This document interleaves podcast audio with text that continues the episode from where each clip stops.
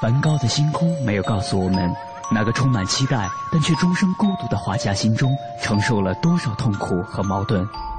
他只是静静的流转，安静的有些绝望。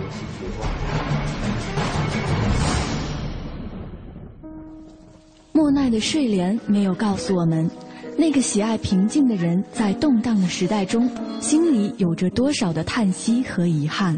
他只是静静的绽放，用柔弱的身躯撑起了整个时代。毕加索的线条没有告诉我们，那个一生充满激情与创造的人心中有着多么宏大的理想和期待。他只是霸道的出现在每一幅画作中，让世界都看到了自己。如果说一幅幅作品是一次次印象，那么这些印象背后的艺术家们，究竟又有着怎样的故事？凡尘工作室艺术系列全新话题：印象、写实与浪漫，带您一同走入艺术背后的世界，对话艺术家，还原他们最真实的样子。讲述他们最浪漫的艺术理想。本期话题：用艺术思考生活。本期节目嘉宾：藏红，藏红来自苏北书画之乡徐州的职业画家，现居北京通州宋庄画家村。他从小热爱美术，梦想成为一名艺术家。中学时代刻苦训练，打下坚实绘画基本功。一九八七年考入中央戏剧学院舞台美术系舞美设计专业，师从夏小万、姜国芳、李延洲、施本明等当代著名实力油画家。多年来从事舞台美术设计及油画创作，作品多次被国内外买家收藏，深受好评。谈起自己的经历，藏红用了“复杂”这个词。确实，和许多美院求学、职业从事艺术的人比起来，大学时的一次意外带领他走入了舞美设计的世界，从此似乎就远离了职业艺术家的创作生活。但是，对于艺术的热爱和内心对于绘画不变的追求，最终还是把他带了回来。那么，在他这一路追寻的过程中，又发生过哪些有趣的故事呢？他又是怎样意识到绘画对于自己的真正意义呢？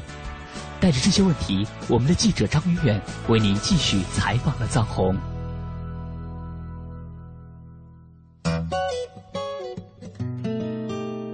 听众朋友们，大家好，欢迎您收听今天的《印象写实与浪漫》，我是张远远。今天我们节目中依旧为您采访了艺术家臧洪老师。听众朋友们，大家好。昨天您说了啊，在最后给我们大家一个惊喜，也是一个惊讶的地方啊。没想到您还做了八年互联网，可以算是做了八年，也算是这个互联网的不能算是元老吧，但也绝对是这个资深级的这个互联网老老员工了哈。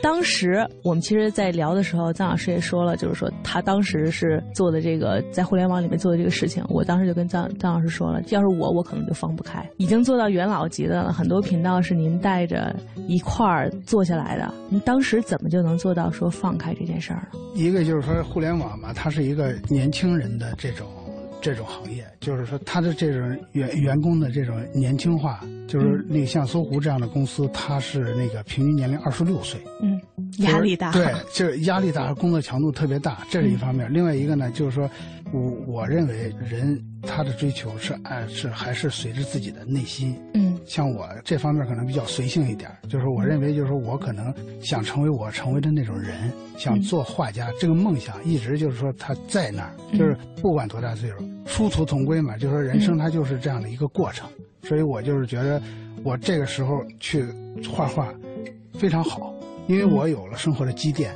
我有了就是说这个各种方法，各种就是说社会的这种阅历。嗯，这个时候我创作出来的东西，又从事过这种非常现代的工作，非常就是说就能够就我做当代艺术，我觉得非常合适，所以我这个时候我我现在要去从事这个这工作。我觉得在这点上哈，我昨天问您这个问题可能得到解决了，就是说这么多年一直压着自己在做舞美的时候压着自己得考虑别人啊，最后这性格还能不能还能不能突出来？在这一点上，您这决定上，我觉得您这性格虽然可能没有特立独行的这个着装风格，或者没有画的很狠或者怎么样，但是在这点上能够抛弃之前自己已经做了很久的东西。我想可能大家去试想一下，因为我们听众做各种行业的都有。嗯，那如果说你是一件你已经从事了八年的一个职位，而且职位很高了，有了你这个你这个行业里面呢，你可以说是你的职业的成就，以及你的一个自己与社会之间联系一个社会身份都已经很固定了。这个时候你能不能抛弃自己所有的东西，只为你童年的时候、你小的时候自己一个梦想？嗯，我觉得这节目说的，我都觉得我自己都有点感动了。好 像我们说的是一件特别梦幻的事情，尤其在这么一个现实社会。说到现实，很多人其实不能去实现自己这个梦想的一个挺大的一个前提，就是我割舍了我这个东西以后，嗯，我在现实的社会中，我还能不能有我的成就，嗯，有成功？您怎么看待这个？比如说这个现实社会的这个给的这个成就的问题？当时你有想过这个吗？我这个人呢，就是我觉得我可能表面上是这种比较理性，但是我有感性的一面。嗯，我经常看电影，我不知道，就是说那个搞舞美的肯定在这个在这个过程中，我那时候上学的时候就经常看电影。看电影那时候我看了一个好莱坞的一个片子，就是那个具体的就是一个黑帮片嗯，那个片子呢，就是好莱坞那个那个德尼罗是那在电影里边演一个那个大巴司机。嗯，他的儿子就是他演的意大利那个家族在那个美国奋斗史的这样一个一个片子。大巴司机他就是说老实本分的这种，就是每天开车就是养家糊口带孩子这样。他就不让他的儿子和那个街头黑帮的老大在一起混，但是他儿子特别喜欢那个那个黑社会那个那个黑黑道那个老大，那老大把他儿子也当亲儿子这样对待。有一天他就跟他儿子说，就是我为什么不让你和这个这个老大在一起？他说这个人一辈子最大的悲剧不在于就是说你不成功，或者是你那个你怎样怎样，就是说你你没钱或者怎么着，而在于你浪费了你的才能。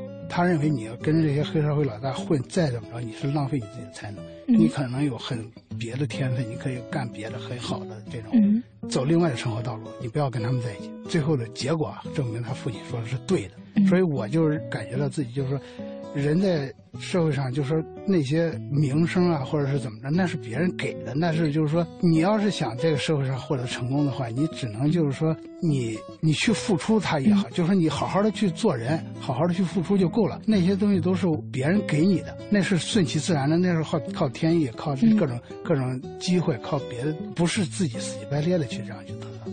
你要如果有一种才能，就是说你认为自己，你就坚持它，你就坚持干这件事情，把这件事情干好，干到极致，成功会自然而然的过来，而不是就是说去，光去就是说去追求表面的东西。嗯啊，所以说我能就是说把这个就是您讲话，我能放下这个，放下我原来的你说那些什么职位也好，或者是什么那个从业经验也好，那些东西我觉得可能就是还不是我最佳的选择，我最佳的选择可能还是去。画画，去去做这些事情，不但是职业职位和从业经历，您放弃的咱们就这个非常从非常世俗的角度来看啊，还放弃的是一份很好的待遇。真正从事职业画家，我觉得，呃，我内心像您说的，我有很很大的对自己的一个信心，我有很大一个坚持能力，同时其实还代表了从从今天这个时候起，从你做出这个决定这个时候起，开始要为自己的这个决定买单，为自己这个决定负责。在这个过程中，身边的朋友也好，家人也好，支持吗？嗯，我家里边人非常支持我，嗯也就是我我爱人非常支持我。嗯，因为呢，他能理解我，他也是学艺术的啊，他只不过不是学那个形象，学学学美术啊，学这个，他是学音乐的。嗯，他就是说他能理解，就是一个人，就是说在这个就是你的精神上、精神层面这块你你的追求，嗯，那个和就是你去。挣钱和你去养家糊口的那那种区别在什么地方？嗯，就是你这个从事这个工作，可能你短期当中你可能就是你说的，可能没有什么好的待遇，没有什么物质条件的回报，但是对于你这个人生来讲特别重要。它不一定现在就能让你成功，让你怎么样，但是这是在你成功的路上在走，在你就是说你可以说在圆梦的这种这种过程当中。做出这个决定是哪一年啊？就是奥运会那年。奥运会那年，零八年。对。那从零八年开始做出这个决定之后，就直接自己出来就做职业画家。当时我就 我就很简单的，我就到时候看人家那画家租农民房，我就跑到那个农民院去租农民房去。我是带了一些就是那个当时画的画。当时等于。听说自己想做这个画家了之后，一看，哎，画家人家生存状态是这样的，那我也跑到那儿去租一个房子。那您当时租的这个房子在哪儿？当时租的在通州的那个台湖镇。台湖镇啊。对，一个特别那个安静的一个小村就在六环边上。那时候还没去宋庄，后来嘛，就是说前年到宋庄。那那会儿从真的就是说怀着一个从成为职业画家的梦，到这个很安静这个小村庄了之后，嗯，觉得自己。真的实现了自己想要这种生活吗？创作上也自由了，然后想法上也自由了。实现了吗？这个我不敢说，但是呢，就是说，从你要是看我的作品，你能发现，你能看出一些东西。您这幅作品叫什么？这幅作品叫《等待》。等待，哎，其实从作品的这个，我给大家描述一下哈，其实是一个像是妈妈一个形象的一个，可能是一个中年女性在窗边，对，家庭主妇在窗边，这个窗外是一个正在，呃，冒着烟正在从桥上驶过的火车，然后这个家里面可以看出挺富足的一个家庭，还挂着有很多火腿啊，旁边有一个。案板，然后底下还有一只挺可爱，应该其实有点凶，挺可爱的一个，应该是一家庭宠物，一个小猫。嗯，这个是您当时在零八年那个时候刚刚走出原来的工作岗位那个时期的创作。对，嗯，这个时候呢，就是说想画一些，就是说有点怀旧，有点那种就是室内的那种，嗯。家庭生活场景的这种这种东西，嗯，当时创作的这一系是有一个系列都是这样，就家庭场景，画了几张这样，这是我拿，这是拿过来是一张，这嗯嗯嗯，就画了几张这样的画，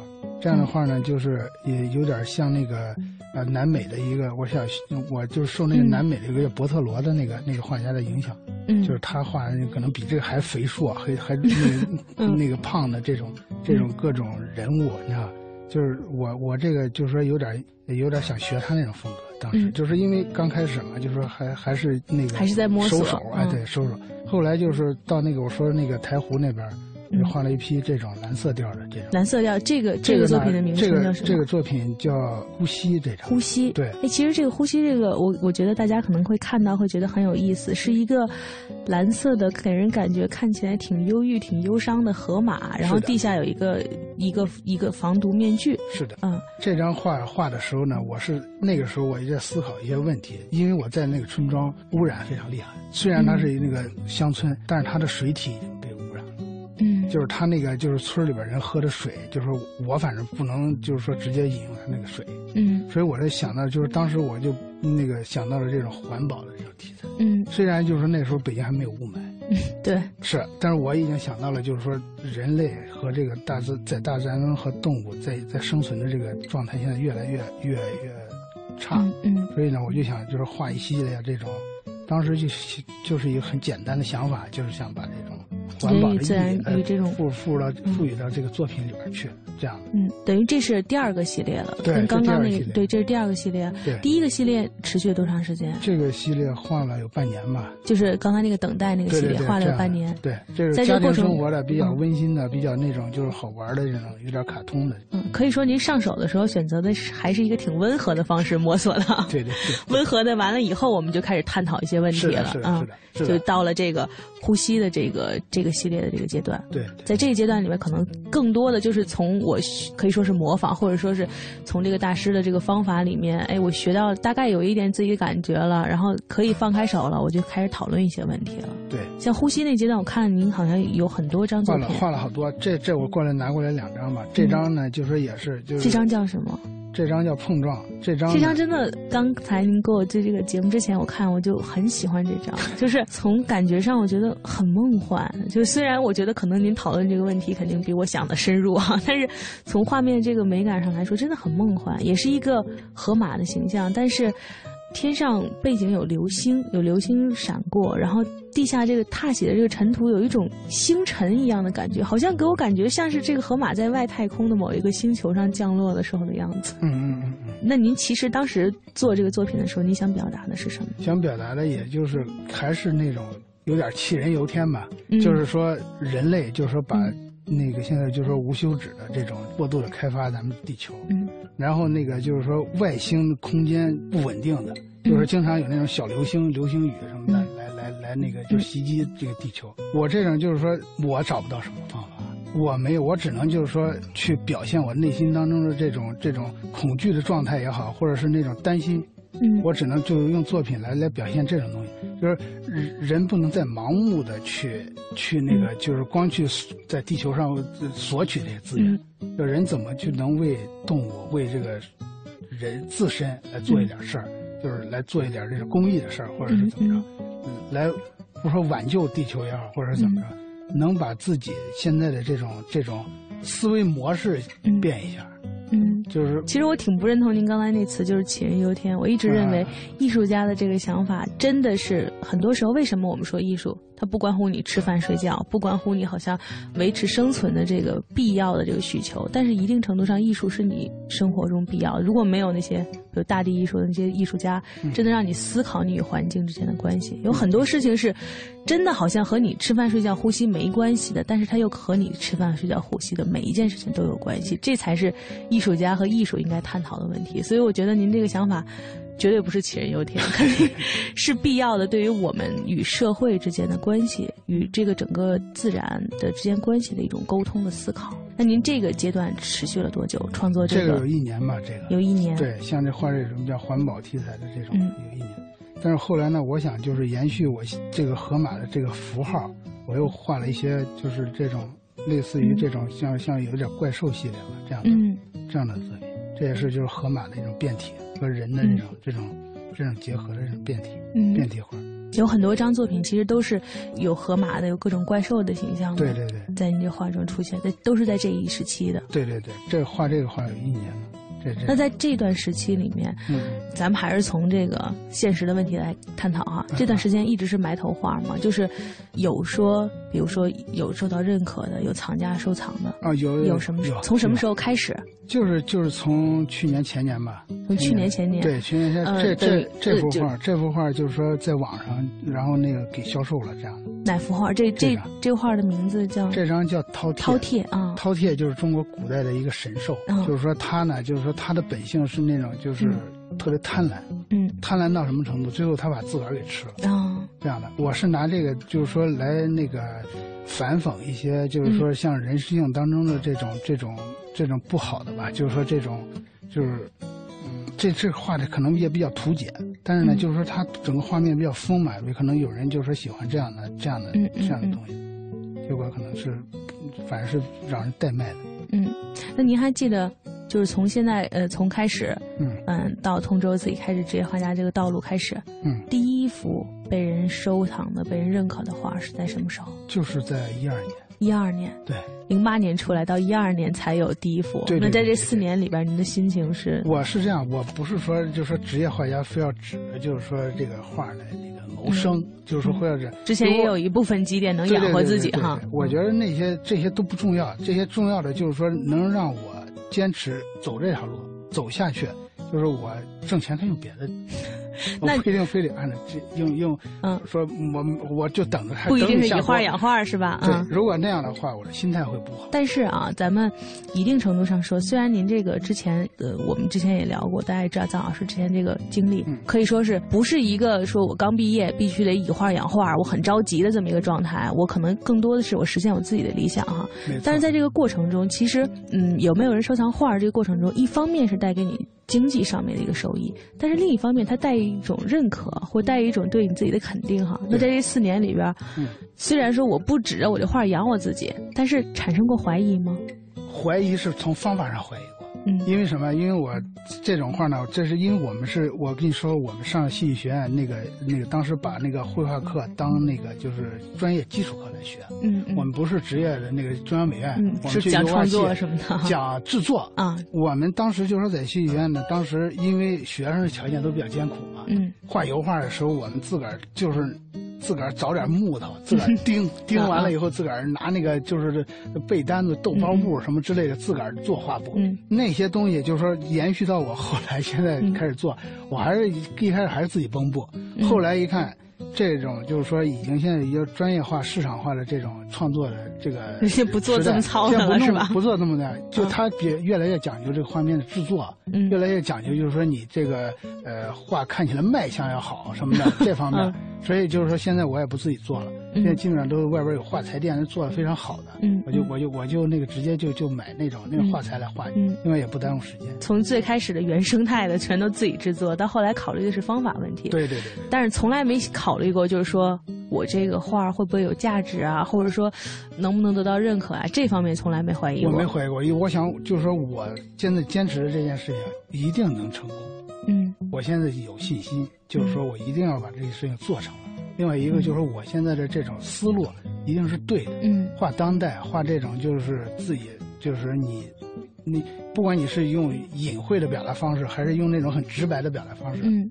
我现在就是想画当代的题材。其实一说到您，您既然提到当代这词儿了哈，咱们就说说当代艺术。今天臧老师来之前，我们聊天的时候啊，就聊到这话题，聊得还挺欢乐的，就是说到这当代艺术。对，您是怎么看待现在这个当代艺术？呃，当代艺术，我觉着不像就是说传统艺术的那种审美的那种那种理解，说艺术就必须是高大上的，必须是那种就是说是引领，就是说别人怎么样怎么样。教化别人或者怎么着的，当代艺术恰恰不是这样。当代艺术它最主要的就是说，这个核心的东西就是自我，自我的一种表达。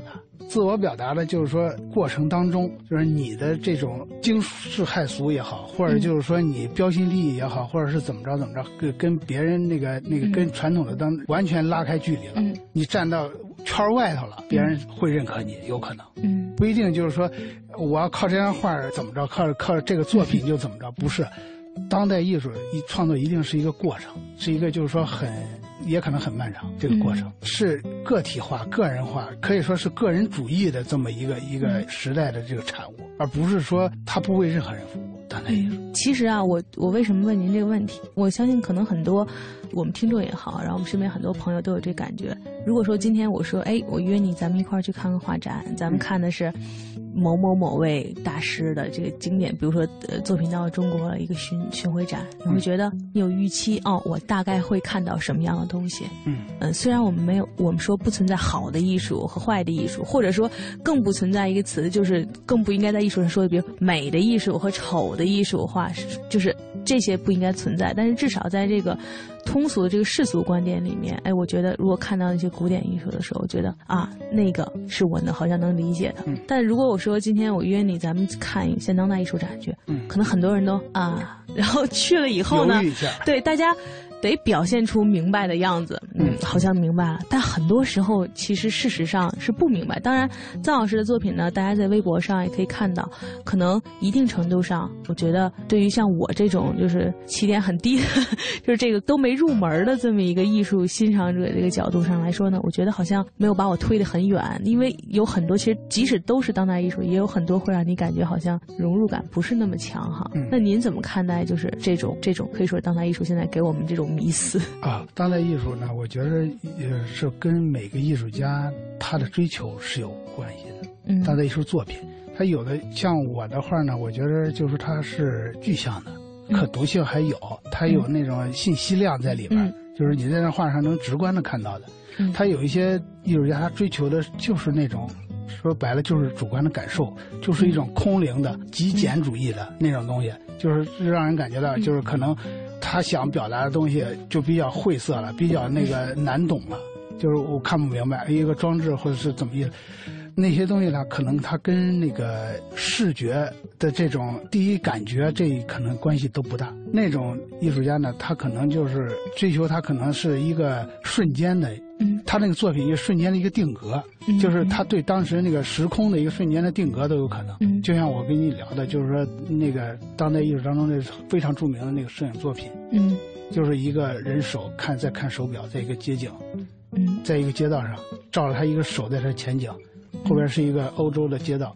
这张作品，你从这个画画面本身来看，你读不到任何东西。如果你不了解当时那个时代背景，你觉得这个作品这不很很普通、很很一般、很 easy，谁都能搞吧？嗯。但实际上，这是当代他那个那个艺术家正好他是记录了当时的历史，记录了布拉格之春那个苏联坦克开到布拉格街道上的那一瞬间，那个坦克的那个炮声指着他呢，那前面还有，他是冒着生命危险把这个把这个作品完成的，所以他的那个意义在于他的历史感和他的那个瞬间的这个定格，嗯，并不是说那个从画面的那种来去要求他，去去画面构图的美感或者什么这方面去去读它了。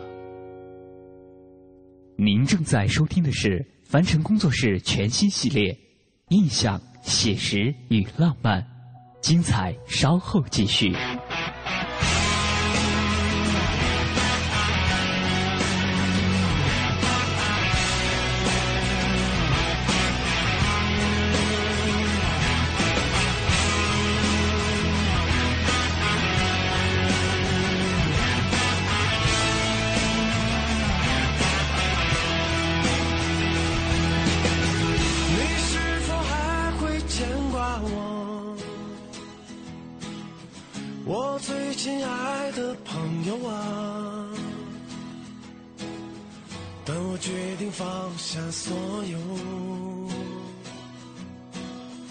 走上去自由的路。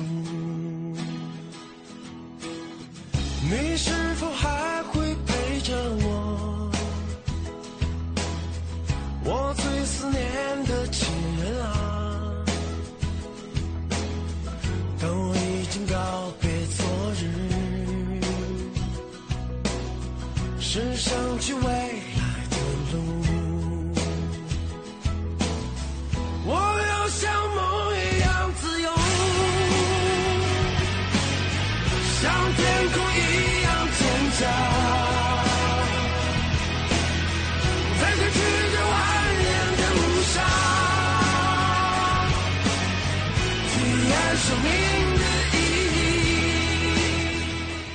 皮亚诺六年质保，七星定制。皮亚诺橱柜衣柜。我是赵薇，厨房电器我选万和，热水器我更选万和。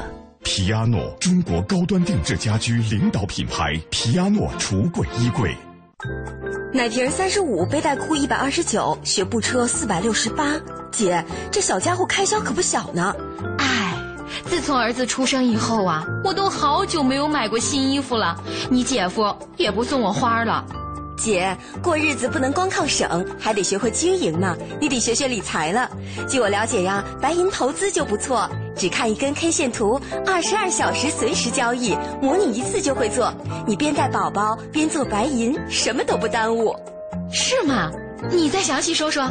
你呀，发条短信八零八到幺二幺幺四了解一下，免费咨询。好，八零八到幺二幺幺四是吧？我现在就发条问问。白银投资让你的生活更美好，发送短信八零八到幺二幺幺四，发送八零八到幺二幺幺四，免费开户做白银。投资风险需谨慎。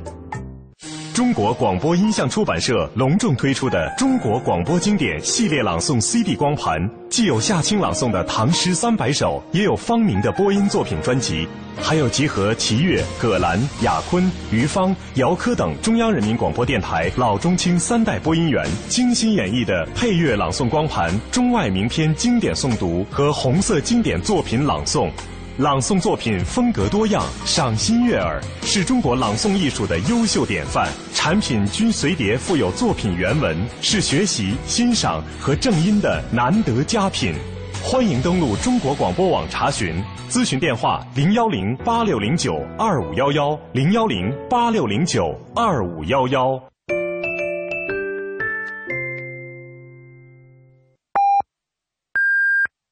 北京时间二十二点三十分。报时中国经济，我是搜狐张朝阳。中国经济发展的关键词是在刚性司法保证公平下的激烈竞争。垄断行业不是激烈竞争，权钱交易造成市场的自由选择也不是激烈竞争，必须逐渐消除。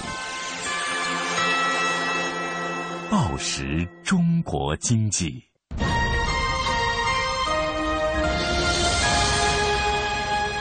济之声，进一步的声音。经济之声，这里是中央人民广播电台经济之声。每当夜晚来临的时候，天晴满树花开，雨天一湖涟漪，阳光照耀城市，微风穿越指尖。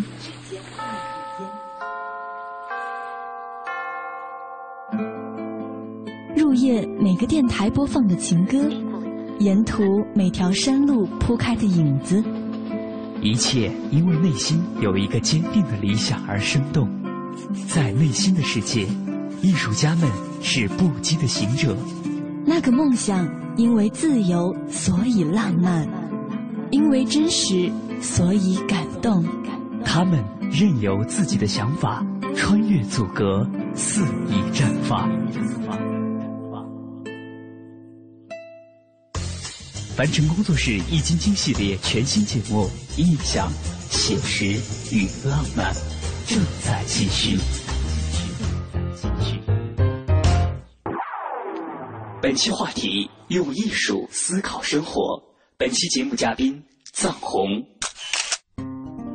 其实我们刚刚在说到当代艺术的时候，张老师还因此说，一定程度上来讲，加个引号哈。但是说一定程度上来讲，我们当代艺术好像是属于草根的文化，当然这草根可能加个引号。我当时还说不理解，我是因为广大草根都觉得看不懂当代艺术，但是当时张老师就说到了。我们所说的这个草根，可能更多的是与身边这个社会发生联系了，与你这个时代发生联系。就像您刚刚说的，记录了时代，记录了历史的瞬间，这个是当代艺术的观点。对，而不像是很多大师，我画的是某一个贵族他的样子，某一个贵族他生活场景，可能和你百姓没有任何关系，和你所处的时代都没有任何关系。可能人民生活的都很水深火热了，我画的还是很高大上哈。嗯嗯嗯。对，所以这个可能才是当代艺术给我们的这个思考，与时代、与社会。与你生活的这个，能够把你每一个瞬间，你生命中或者说没有出现在你生命中，但是你能够去通过艺术作品去看的那一个历史瞬间，是的，能够记录下来。是的，是的，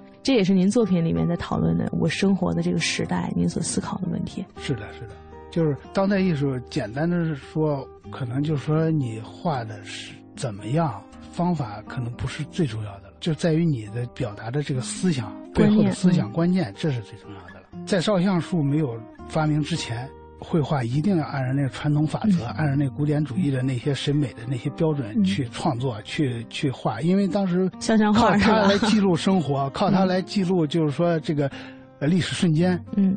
个拿破仑的那个那个骑马的那个那个那那张照片，那那为什么世界名画？那那就是说，就相当于现在那个摄影当中的摆拍。那个摆拍其实也也是一样，我们说有宣传目的，是吧？对对，它也带有一定的政治的这种这种。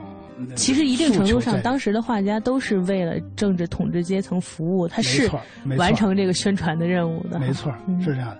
但是当照相术已经都发展了一百多年以后，就是如果再去那样换那种用古典的创作方式来画，嗯，意义就不大了。因为那个确实绘画在那个时代的那个使命已经结束了。那个时候是那个人类记录生活的最主要的方式是绘画。嗯，现在已经绘画已经那个功能已经没有了，那个功能已经被别的东西取代了，被多媒体被这些被这些最现代的这些科技来体代体现了。但是为什么说我现在还要去画画？就是一百多年前现代派那时候不叫当代艺术，那时候叫现代派的时候，那些有有那种大师比较极端的那种那种，就跟那呐喊说绘画已经死亡了，就是因为他们认为的绘画已经受到摄影这方面电影的这些冲击。画那我还要画为什么要画呢？现在再反过头来再想，为什么一百多年过去了，绘画还存在，还活得好好的？为什么呢？因为现代人哦明白了。绘画是独立的，独立于其他艺术形式的一个独立的东西。它是人的精神的产物，它是思想的产物，它不是一个纯记录世界的，这不是它的最最大的要求。它不核心的功能并不是记录生活。绘画，中国古代的那些壁画，那些就是画那些神仙，画那些古代的那些那个帝王的那些东西，你现在看，它绝对是永恒的东西，那个价值绝对不亚于欧洲的那些大师的那些作品。嗯。他虽然在坟墓里边待着，他虽然在坟墓里是为帝王陪葬或者干什么，但他就是说那些当时的那些艺术家，那时候没有一个有名的。在中国来讲，就说之前画画艺术家的地位是很低的，他和西方不一样，画匠，他是画匠，但是那个功夫。是世界上任何一个民族，我我认为中国的这个古代绘画是任何一个民民族没达到的高度，就是他那用线用那种线条的那种功夫纯熟到那种程度。一个大壁画四米多高，然后那个从头顶到脚一根线勾下来，这个是任何就你感觉到那就那不是人能做到的，但是中国人做到。不过，但是一定程度上，我们现在说的这个说到现当代艺术，说到这个绘画已死，或者说比如说家常绘画已死这个时候，原因是因为原来的艺术家更多的还是讨论到这个想表达自己内心想法的时候，运用的这个技法还必须得通过这个绘画这种比较传统的形式。但当比如说现在行为艺术、装置艺术都出来的时候，嗯，你可以用别的。方式更快的、更强力的，让别人接收到你这个讯息的时候，好像绘画显得就有点太温和了，所以大家才说可能绘画已死，说的是这个。但是确实，我们不能否认，不管是绘画还是我们说的这个舞蹈，都是人你情之所至的时候，你是你有一种非常自然的想表达自己情感的一种方式，它永远，它肯定会永远存在。是的，我同意。那在您这个作品里，咱们刚刚说到了，说到这个呼吸的这个系列哈。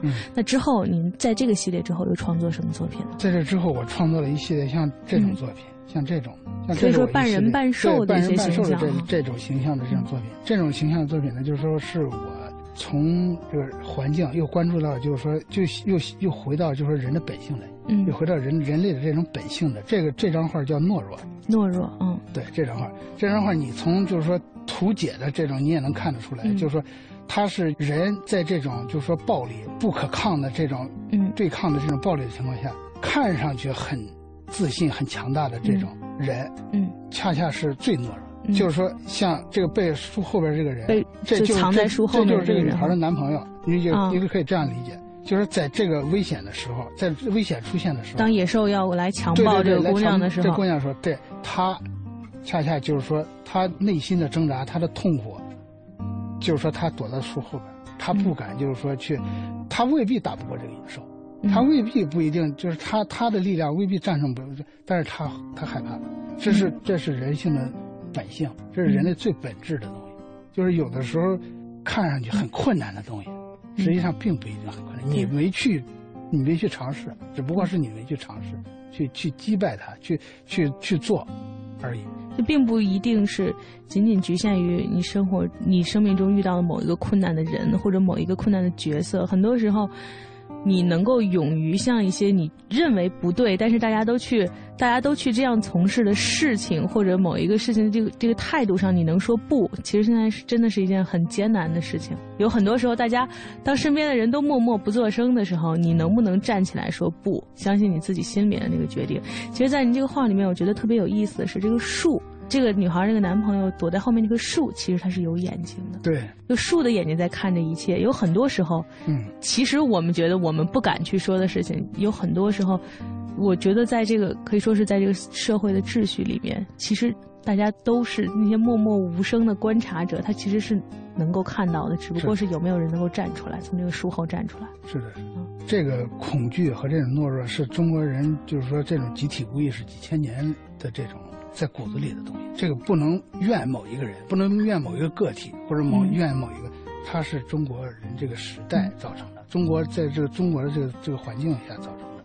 其实，我想画的就是从人性，嗯，纯粹的人性的这方面，去去挖掘一些，就是说内在的东西。对，其实因为如果说到我们说到这个集体无意识，在任何一个社会里面都是存在，这是。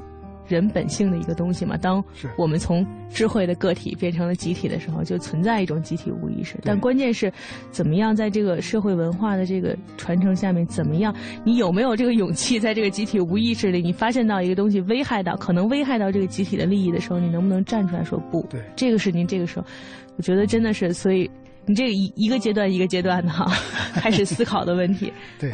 像这张呢，就有点浅一点吧，就轻松一点。就是说，现在不是有那最强大脑吗？那种，就是这种思考。这张作品是叫？这张作品叫《人们一思考，上帝就发笑》。这两块就叫。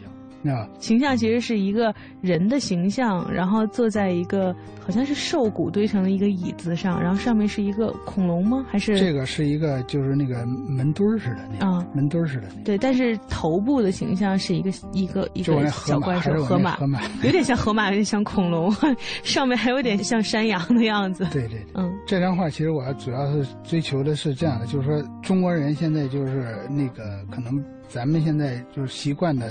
被开放那么多年了，就是咱们大家可能就是对西方的文化可能比较认同，比较，但是在做艺术这一块就是你中国人的思考，中国人的思维模式一定不能走那个就是说纯西化的那种那种道路。如果我们这画的都像那个就是达芬奇似的，都像那种，那个时候对于中国人来讲，就是说我们的不没有价值，我们的做的作品没有价值。比方说，他就是一个艺术家。这个人就是个艺术家，他做的这个，他的思维模式，如果要是说跟西方人一样了，他没有价值。嗯，因为西方人人以完善的那种艺术理论来支撑，人完善的那种艺术传统，在他在那个传统里边他就成立。嗯嗯。如果就是说我们都画那种东西，我们就不成立，我们就画的很虚假，我们画的那叫伪古典主义，那不是就是说我我就是呃吃到古典主义的精髓了，我就是那个我就是很西化了，我不可能。中国人就是中国人。中国人，你的历史就是中国宋元的山水画，就是那个时候的嗯东西是代表中国人精神的。嗯，那目前，首先，您现在目前的一个状态就是您的作品已经有藏家认可了，已经有藏家收藏了。嗯。然后现在为止，您已经能做到，比如说，因为之前我们说的有我有几点，我不着急这事儿。嗯。那您目您将来是准备画画这件事儿，还是？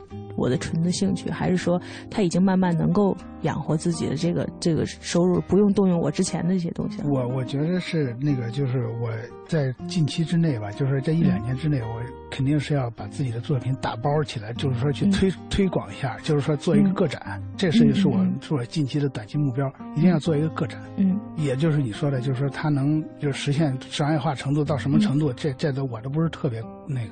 对。但是我是就是说想，就是还是想。通过像咱们媒体啊帮忙，就是说推广当代艺术，推广就是说一些跟艺术家这种直面的这种沟通，就是能够了解他们的这种内心真实的想法和这种他的这种诉求，他的这种就是想表达的东西，就是给一个出口，给一个非常好的一个出口，这我觉得是非常好。我觉得你们做这件事情太好了。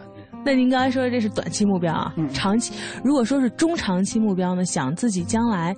你有想过自己将来？因为您可是一个呃学画画又学舞美，又做了八年互联网，现在又做画家。这个有想过，也许有一天我不画画了，我干点什么别的去吗？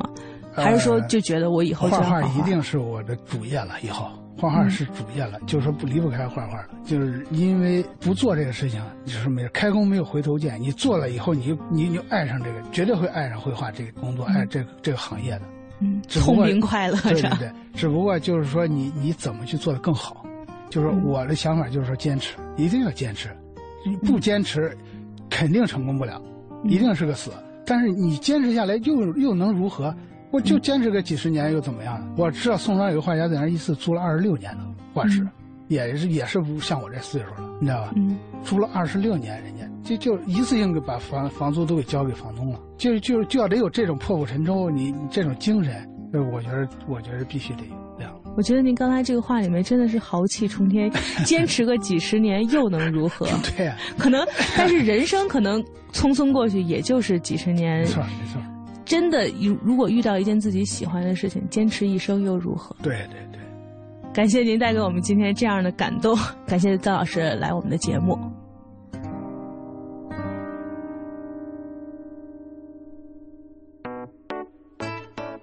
艺术的价值在于让人们去不断的思考和反映生活，而每一件艺术作品都像是一次思考后的笔记和宣言。臧洪说自己这一路看似跌跌撞撞的经历，其实都无比珍贵。正是这些经历给了他思考的积淀和空间，让他能够选择在生命成熟的那一刻，停下来，用艺术思考自己的人生。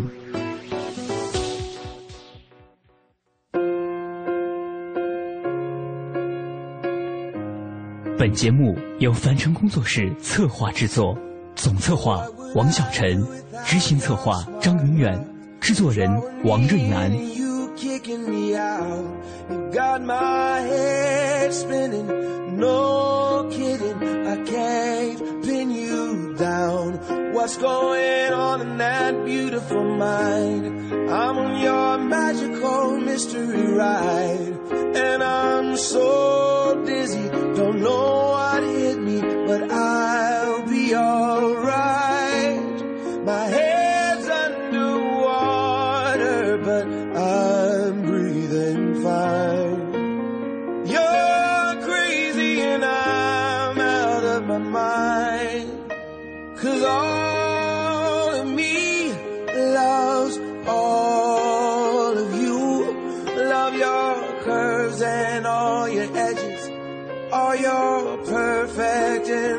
Imperfections. Give your all to me. I give my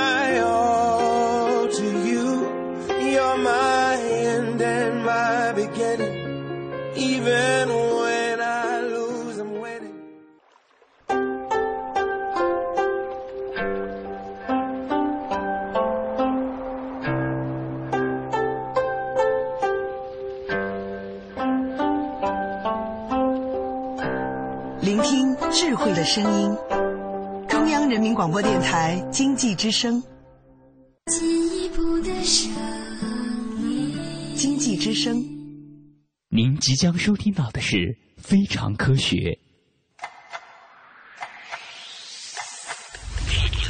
探索发现，聚焦科技瞬间，感悟新知，记录地球故事，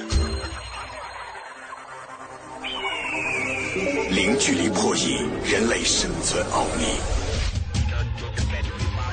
跨时空探索宇宙恒久之谜。非常科学，不一样的视角，不一样的科学。非常科学由中央人民广播电台经济之声与中国科协联合推出。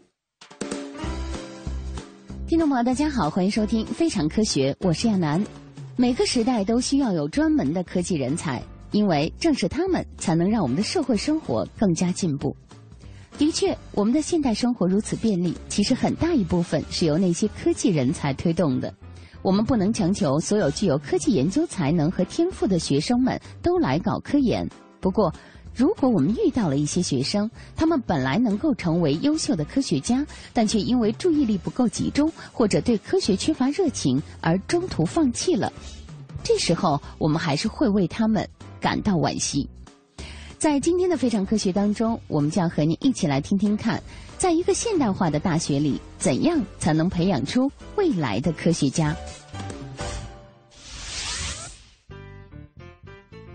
怎样才能让学生们在学习时集中注意力？怎样激发他们对科研的兴趣和激情呢？这或许是困扰了很多教育工作者的大难题。帕萨迪纳市立学院副教授瓦莱利·福斯特或许可以给你一个很好的解答。这位社区学院教师出色地带领他的学生们构建了一个关于人类择偶倾向性的模型，并因为他独特的切入点和真正的引导学生进行科研而获得了科学杂志颁发的探索式教学奖。最近，关于这个课题的文章也发表在了科学杂志上。这个奖项最开始的设立想法，就是为了表彰和引导大学生们开启科研思维，同时他们会从中选出一些优秀的范例。福斯特知道，只有提高他们对科学的理解，让他们能够提出自己的问题，并且切实的去解决问题，才有可能会诞生出一个优秀的科研工作者。在回顾自己的教育工作时，福斯特这样说道。先提出问题，再进行研究的学习模式，其实不是那么容易被接受的，因为学生们有时候会说：“你为什么不直接告诉我要考什么呢？”但是我觉得这种模式其实是必要的。我会告诉他们：“嘿，说不定你以后从事的工作就跟这些有关，你得学会自己总结问题。”经过一段时间的历练之后，学生们一般能够适应下来。那么，有没有一些选题是可以被我们借鉴，并且能够被各个大学广泛推广的呢？福斯特在研究中发现，配偶的选择是一个很值得研究并且趣味性超强的话题。有同事曾经告诉我，在上课时有六成的学生其实脑海里全是关于择偶方面的东西，因此择偶偏好这个题目本身就是学生们的兴趣所在。男生和女生各有选择另一半的独特标准，我们为此进行了畅所欲言的头脑风暴，学生们能够积极的投入进来，参与模型的建立工作。对于择偶方面的选题，学生们提出了很多有趣的假设。比如说，男生会倾向于娴静的女生，而不是女汉子类型；男人如果声线比较低沉，会增加评分；女生则更青睐有冒险精神和无私精神的男士等等。在实施调查的过程中，他们还会针对一个更小的样本量进行预试验，评估他们建立模型的方法正确与否。比较不同方案的优劣，然后选择最佳的方法，面对更大的样本量，获取最终的数据。通过独立思考、分组实践的模式，福斯特开展了这个活动。他给每个人分发了不同的文献，然后把大家召集起来，分享各自的收获，并提出假设，并且设计实验来进行验证。尽管学生们被分，尽管学生们被分成了一个个小组，每个小组三到四个人。但是他们每个人都要给出独立的提案，最后汇总为一个统一的研究方向，通过小组合力来进行实验。这对于孩子们来说是一个挑战，不过也是研究的开始。通过集体协作之后，再独立思考的方法，研究就变得更加有趣了。而有了趣味性，研究也不再只是一项枯燥的劳动了。在学校对学生进行独立思考分组实践的时候，需要注意一点，那就是成功进行模型建立的关键是定期的测评和反馈。尽管有些学生可能会更加倾向于直接跟导师沟通设计方案，但经过集体的讨论之后，同学们往往可以得到更好的修改意见。在任何时间点，有人提出问题总是有益的事情。如果你的提案让很多人都觉得迷惑或者反对，你就应该做一个简单的汇报来和大家共同探讨，最终得到一个更好的方案。有时候学生们会发现，他们得到的结果其实跟假设是互相矛盾的。在写汇报论文的时候，他们甚至还想更改最初的假设，甚至为实验结果不理想而找借口。在这种时候，老师就需要告诉他们，其实他们已经发现了科学研究的重要本质，那就是与实验和错误为伴。因为每个人都会不停犯错，然后才会不停的去改正错误。科学杂志的副主编麦卡特尼也谈了独立分组实践的教学方法。福斯特女士和她的团队构建的择偶偏好模型，完美的契合了国际搜查局的精神。学生们在这样的氛围可以完全自由地进行他们的研究，并且他们构建的模型有很好的应用性。整个的研究过程不需要依赖精密的仪器。看来这个方法方便快捷也有效。看了国外的一些大学教育现象之后，我们再来看看当今中国的大学教育。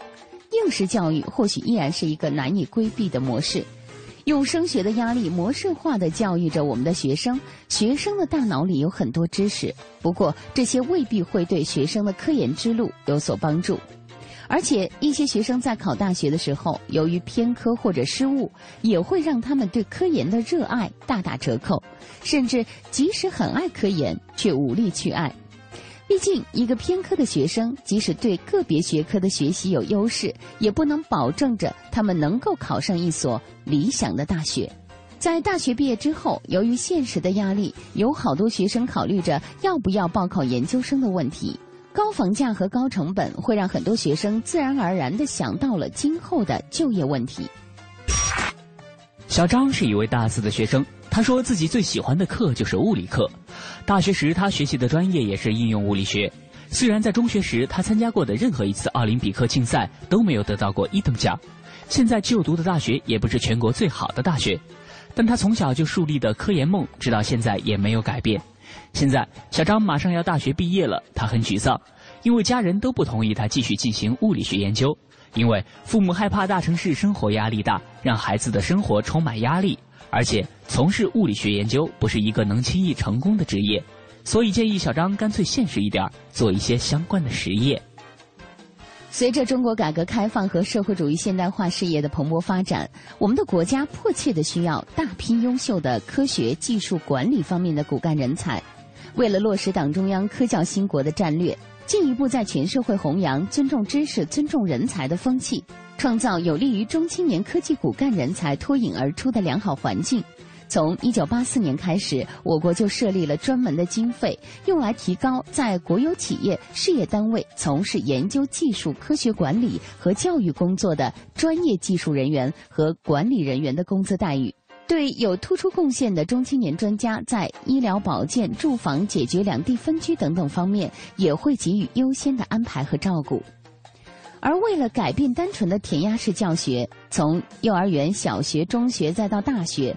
我们的教育思路也一直在不断的努力完善着，至少现在在大学这样开放的学术土壤里，一些老师已经开始用社会实践、国际学生交流计划等不同的方式来改善教学内容了，让中西方文化在新一代的思想层面能够更好的融合，把一些优秀教学思想带到我们普通大学生当中来，用不同的教学方法来提高学生们的思维能力。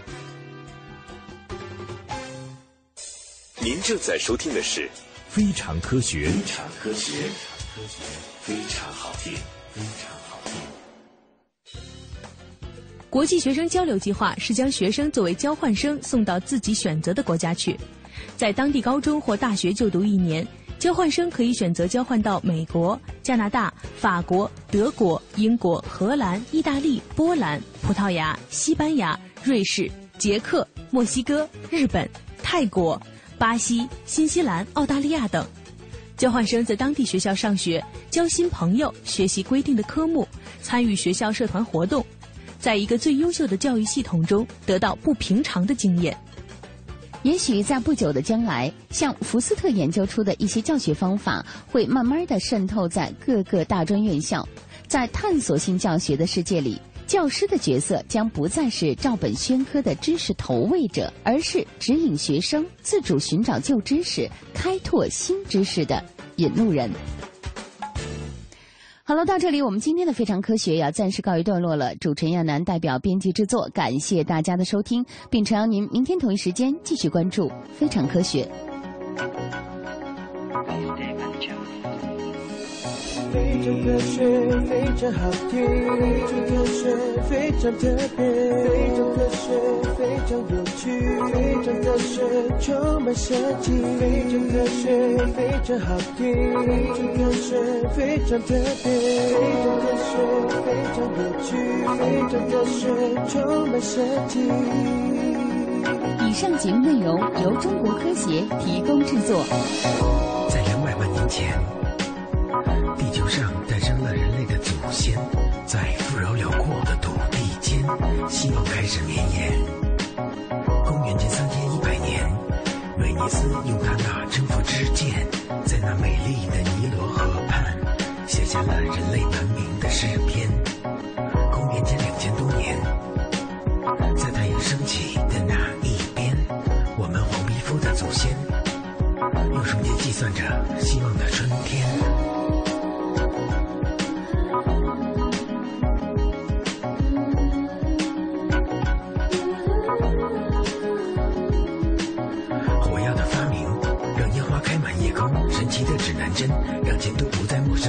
自印刷术，把历史的悠久记录。人类的聪明才智，让文明的车轮永不停止，永不停止。